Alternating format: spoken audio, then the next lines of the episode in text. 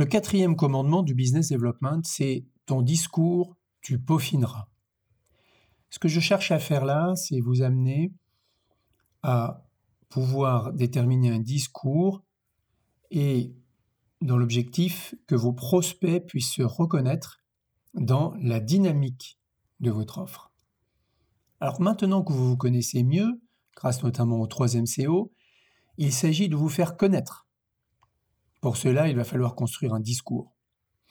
La construction du discours est évidemment un exercice permanent car ce dernier va forcément évoluer en fonction des rencontres que vous ferez, de l'impact que vous pourrez mesurer. Est-ce que ce que je dis permet de bien faire comprendre ce que je veux faire, ce que j'apporte, ce que je propose?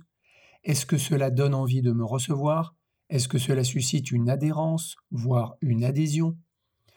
Pour réussir à captiver vos interlocuteurs, à les intéresser, il va falloir vous assurer d'une cohérence globale dans tout ce que vous pourrez dire selon les circonstances. Alors, je vous proposerai de travailler ce qu'on appelle les transversales de votre discours. C'est issu de la pratique du lobbying aux États-Unis qui s'appuie essentiellement sur cette méthode, qui a fait ses preuves depuis des dizaines et des dizaines d'années, et que j'ai adapté pour vous aider à pitcher en toutes circonstances. Il s'agit de définir rigoureusement et dans l'ordre la douleur de votre cible, qui peut être une personne, une entreprise ou un secteur, les leviers et les solutions qui s'offrent à elle, même, si vous n'existez pas, puis dans l'univers d'offres que vous aurez investi et défini, le point d'atterrissage que vous proposez.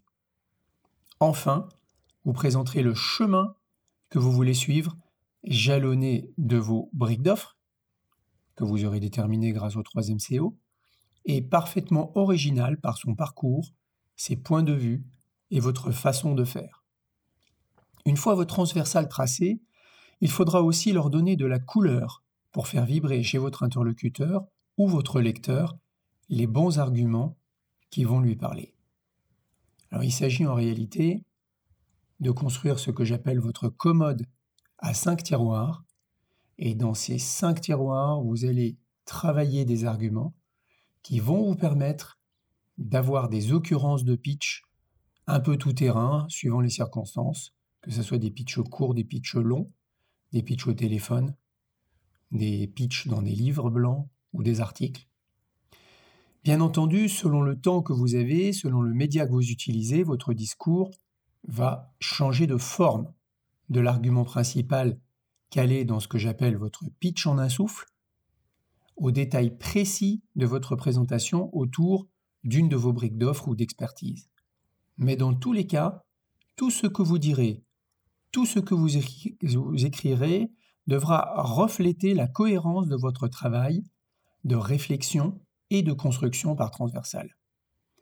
Vous pourrez ainsi, par exemple, utiliser la problématique des douleurs dans des emails d'engagement initial ou dans des présentations corporate, euh, la présentation corporate de, vous-même ou de votre entreprise pourrait utiliser l'univers d'offres dans le pitch en un souffle ou dans le pitch identitaire qui va permettre aux gens de assez rapidement identifier ce que vous proposez et dans quel univers, et vous pourrez utiliser le chemin, par exemple, pour des pitchs par briques d'offres un peu plus détaillés, ou dans des références et dans des démonstrateurs, si évidemment euh, cela s'applique à, votre, à vos prestations.